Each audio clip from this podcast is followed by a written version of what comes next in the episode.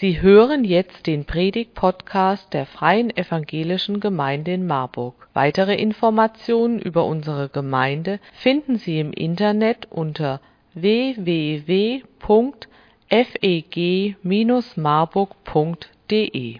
Jetzt zur Predigt. Gnade sei mit euch und Friede von Gott unserem Vater und dem Herrn Jesus Christus. Er gebe uns auch jetzt ein Herz für sein Wort und ein Wort für unser Herz. Das Thema haben wir schon gehört. Frieden finden, Wunsch, Weg und Wagnis. Dazu ein Wort heiliger Schrift Alten Testaments, Psalm 34, Vers 15. Suche Frieden und jage ihm nach. Zitat aus einem 3000 Jahre alten Lied von David. Suche Frieden und jage ihm nach. Muss man nicht sagen, es wird so viel gejagt und nachgejagt. Hält sich irgendwo im Haus Ungeziefer auf, kommt der Kammerjäger. Stars der Sport- und Filmszene haben es oft mit Autogrammjägern zu tun, Skiflieger, wie nennt man sie auch? Weitenjäger. Ein sogenannter Schürzenjäger ist einer, der auf Liebesabenteuer aus ist. Und dann gibt es Fußballspieler, die es verstehen, besonders häufig das Runde ins Eckige zu befördern. Das sind Torjäger. Und dann gibt es dann noch die oft von weit her angereisten sogenannten Großwildjäger, vornehmlich im südlichen Afrika, also die sich ihre Nervenkitzel, Elefanten, Löwen, Nashörner zu erlegen, viel kosten lassen. Den einen oder anderen hat es auch das eigene Leben gekostet. Und schließlich nicht zu vergessen die Schnäppchenjäger, sobald irgendwo Ware deutlich reduziert wird. Wer hinter etwas herjagt, einer Sache nachjagt, will sie besitzen, er möchte der Beste sein, anderen zuvorkommen und triumphieren. Wie ist es eigentlich mit denen, die dem Frieden nachjagen? Sehr wertvoll ist der Friede, ein hohes Gut, unstreitig. Ein Schnäppchen aber, ein Schnäppchen ist er sicher nicht, ist nie billig zu haben. Suche Frieden und jage ihm nach. Kann sein, dabei fallen uns jetzt Leute ein, solche soll es ja geben, die immer einen Grund sehen, sich zu zanken und man schüttelt den Kopf. Die Frage ist, wozu ist man eigentlich selber fähig? Dazu eine Fabel. Zwei Äpfel schauen von ihrem Baum herunter auf die Welt. Der eine Apfel sagt, sieh nur, wie die Leute sich bekämpfen, sie stehlen und randalieren, keiner scheint bereit, mit seinen Mitmenschen auskommen zu wollen. Eines Tages werden nur wir Äpfel übrig bleiben, dann beherrschen wir die Welt. Da sagt der zweite Apfel, wer von uns, die Roten oder die Grünen? Suche Frieden und jage ihm nach. Und wie rasch dieses ja, sehr schöne Anliegen klein werden kann, zeigt ein Zitat des Schriftstellers Mark Twain. Man vergisst vielleicht, wo man die Friedenspfeife vergraben hat, niemals aber vergisst man, wo das Kriegsbeil liegt. Und stets gefährdet ist der Friede. Auch dazu ein Zitat. Wir tragen den Frieden wie ein Gewand, an dem wir vorn flicken, während es hinten reißt. Suche Frieden und jage ihm nach. Was lehrt uns eigentlich die Bibel zum Thema Frieden? Wer sich in Israel mit dem Wort Shalom grüßte, der meinte mehr damit, als dass die Nachbarn einen in Ruhe lassen und schon gar nicht war so an diese Friede, Freude, Eierkuchen Stimmung gedacht, bei der dann eine Harmonie vorgespielt wird, die sowieso nicht existiert. Shalom, Friede sei mit dir, bedeutete stattdessen, möge es dir gut gehen, dass kein Unheil dich trifft und du zufrieden und glücklich bist, weil es dir an wertvollen Beziehungen nicht mangelt und du auch genug Raum zum Leben hast. Suche Frieden und jage ihm nach. Wie das praktisch aussehen kann, ich suche dann gern nach Beispielen und finde sie auch immer wieder in der Bibel. Da denke ich zum Beispiel an die Geschichte von Jakob und Esau, Söhne von Isaak und Rebekka. Vorbildhaft war das Leben in dieser Familie sicher nicht. Die Eltern hatten jeder ein Lieblingskind und bei den beiden Söhnen gab es zwei sehr einschneidende Vorfälle. Zunächst luchst Jakob, der Trickser, seinem älteren Bruder Esau den Status ab, Erstgeborener zu sein, mit all den Rechten, die sich daraus ergaben. Und ein zweites Mal betrügt Jakob seinen Bruder, indem er sich auf die Idee seiner Mutter Rebekka hin, den besonderen Segen, der dem Älteren galt, erschwindelt. Der segnende Vater Isaak, fast erblindet, war aufgrund fortgeschrittener Sehschwäche leicht zu überlisten gewesen. Und Fazit?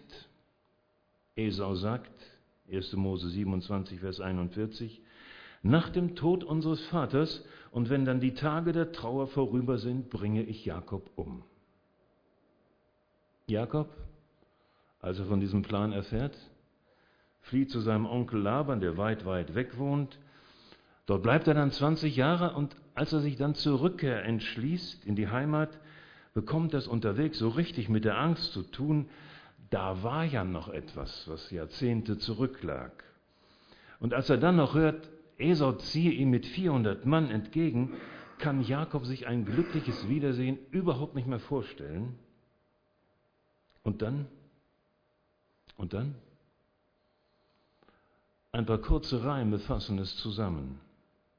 Esau wollte Jakob töten, diese kleine falsche Ratte, die ihn überlistet hatte. Jakob flieht, um sich zu retten. Lang danach sehen sie sich wieder. Mit Familienkarawane hisst jemand die weiße Fahne, immerhin sind sie doch Brüder. Jakob denkt sich aus, ich renke die Beziehung zu dem Bruder vielleicht ein durch so ein Fuder meiner Tiere als Geschenke. Esau will davon nichts wissen. Er umarmt ihn und muss weinen ist mit Jakob längst im Reinen und will ihn jetzt nie mehr missen. So ist das geschehen. Das also gibt es. Der eine traut dem anderen noch Rachegedanken zu aufgrund irgendwelcher Dinge, die sich zugetragen haben zwischen ihnen, aber der andere hat sich längst mit dem, der im Unrecht ist, ausgesöhnt. Gelebter Friede. Suche Frieden und jage ihm nach. Bleiben wir einen Moment noch bei dieser Sippe, gehen nur eine Generation zurück. Wie war das bei Isaak, dem Vater dieser Zwillinge gewesen? Große Viehherden besaß er mit der Zeit, mit denen zog er auf der Suche nach Wasser und Weideplätzen immer umher. Das war im Gebiet der Philister. Die wurden neidisch auf ihn, schütteten daraufhin alle Brunnen, die die Knechte Abrahams ausgegraben hatten einst, mit Erde zu. Isaak verlässt jenen Ort, und zieht weiter in ein anderes Tal. Er lässt die dort nach Abrahams Tod zugeschütteten Brunnen wieder ausgraben, stößt auf eine unterirdische Quelle, die ortsansässigen Hirten bekommen das mit und drohen ihm, hey, das Wasser gehört uns. Isaaks Leute graben an einer anderen Stelle einen Brunnen. Erneut kommt es zum Streit zwischen den Hirten. Die Frage ist ja die ganze Zeit, wird aus dem Gerangel irgendwie ein offener Kampf? Nein, Wiederum zieht Isaak weiter, findet Wasser und jetzt endlich lässt man ihn in Ruhe. Isaak dankt Gott und nennt den Ort Rechobot, freier, weiter Raum.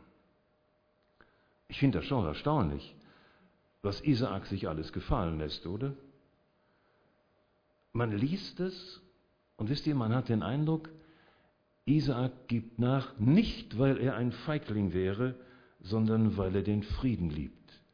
Und den Frieden zu lieben und ihm nachzujagen, dazu braucht es Mut. Wer aber zum Beispiel seine Aggressionen nur unterdrückt und das dann Demut nennt, der hat ja nicht wirklich Frieden.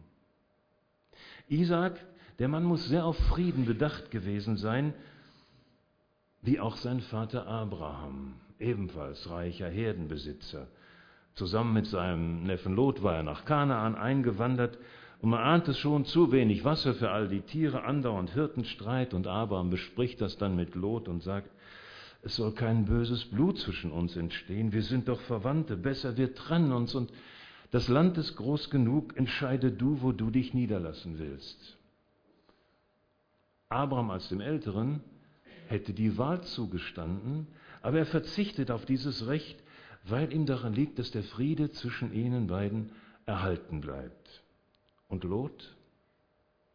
Tja, Lot. Mit seiner Wahl, äußerst fruchtbare Gegend, wird er hochzufrieden gewesen sein. Inneren Frieden aber fand er dort in enger räumlicher Nachbarschaft zu Sodom nicht. Täglich musste er, so lesen wir in 1. Petrus 2, musste er die entsetzliche Gottlosigkeit der Leute dort mit ansehen, was für seine Seele eine Qual war, wo er doch mit Gott lebte. Suche Frieden und jage ihm nach. Und natürlich, das wissen wir, es geht hier jetzt erstmal nicht um einen Allerweltsfrieden. Ruhe gewähren, also geordnete zwischenmenschliche Beziehungen herstellen, damit das Zusammenleben gelingen kann, das schafft die normale Menschheit auch. Uns ja nicht zu verachten.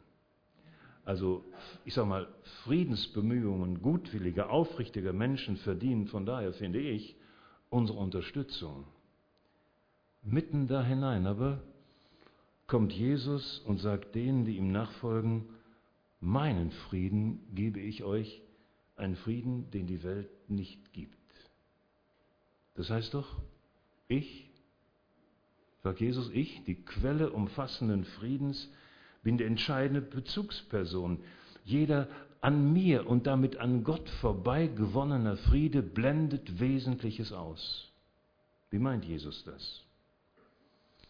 Er hält jedenfalls keine Rede zum Thema Frieden nach dem Motto, nun reißt euch am Riemen, meidet bitte Auseinandersetzungen und vor allem seid nett zueinander. Jesus ist immer gründlich und deshalb setzt er tiefer an. Bei ihm bekommen wir den Frieden, den, den die ganze Welt nicht geben kann, die Versöhnung mit Gott.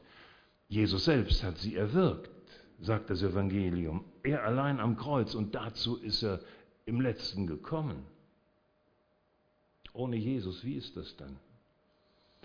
Da kann ein Mensch durchaus Fantasien über Gott entwickeln, er kann eine Sehnsucht spüren, dem ihm fremden Gott nahe zu kommen, er will ihn vielleicht durch Opfergaben gnädig stimmen.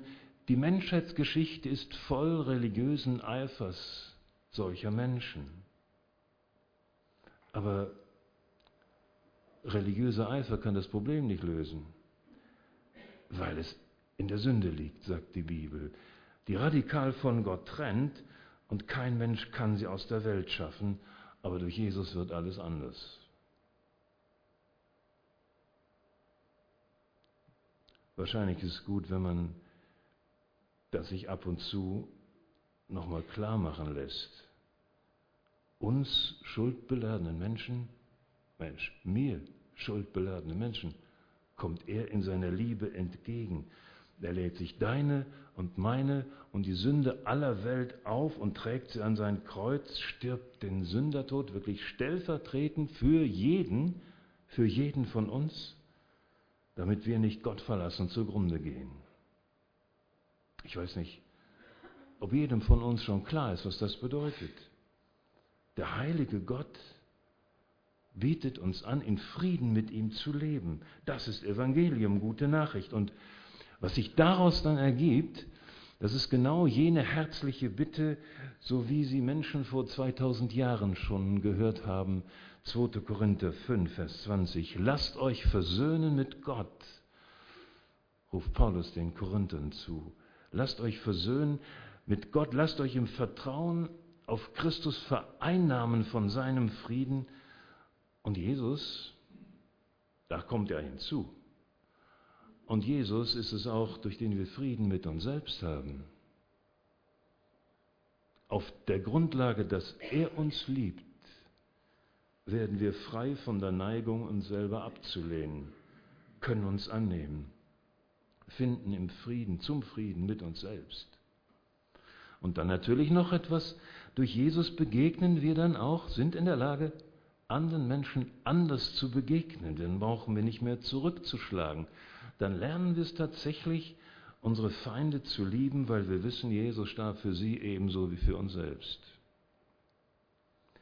Lassen wir uns also von Jesus lieben, dann schmeckt es uns eigentlich nicht mehr, andere schlecht zu machen. Und tun wir es dennoch, dann werden wir unruhig. Das ist eine durch den Heiligen Geist gewirkte Unruhe, bis wir uns von Jesus wieder zurechtbringen lassen. Suche Frieden und jage ihm nach. Treffend hierzu sagt Dietrich Bonhoeffer, Jesu Nachfolger sind zum Frieden berufen. Als Jesus sie rief, fanden sie ihren Frieden. Jesus ist ihr Friede.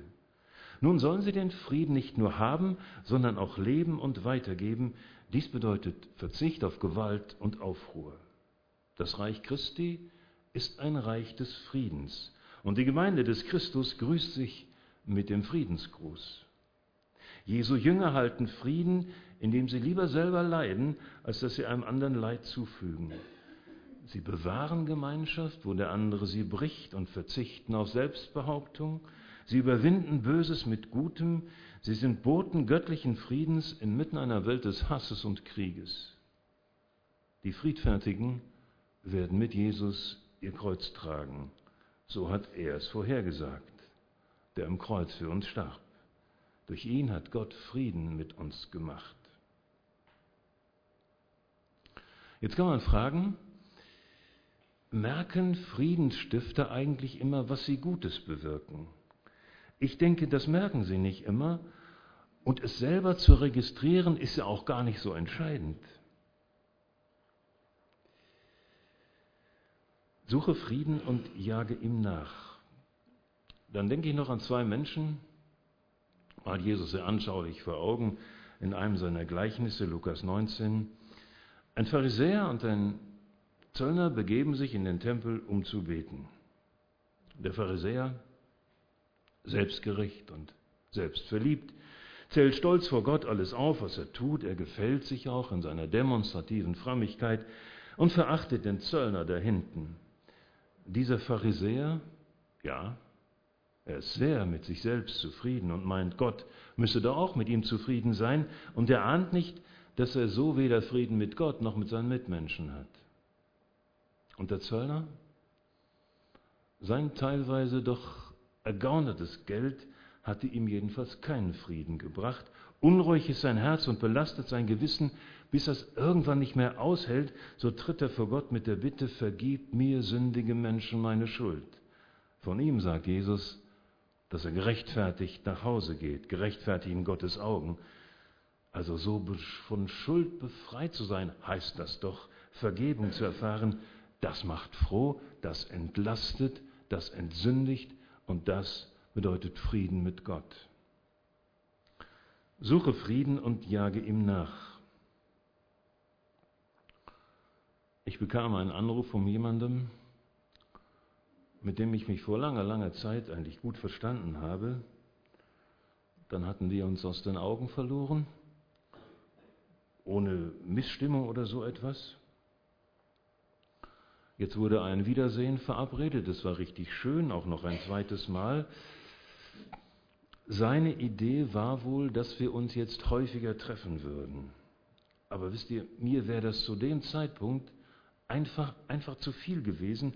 Und als er das merkte, da war er nicht nur enttäuscht, er war stinksauer auf mich.